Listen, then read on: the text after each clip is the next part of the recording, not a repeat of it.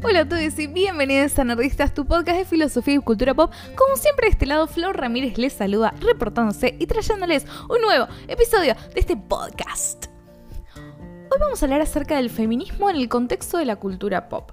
Si no es un tema nuevo en Nerdistas, nunca está de más revisar nuestros preconceptos y volver al punto de partida para revisitar con ojos nuevos todas estas construcciones.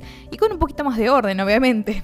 Lo que quiero decir es que vamos a analizar cómo el feminismo aparece representado en la cultura pop. Preguntas como qué es el feminismo, cuáles son sus características, cuáles son sus luchas y reivindicaciones, qué implica ser feminista o si una serie o personaje eh, puede ser considerado feminista y qué características tiene que tener.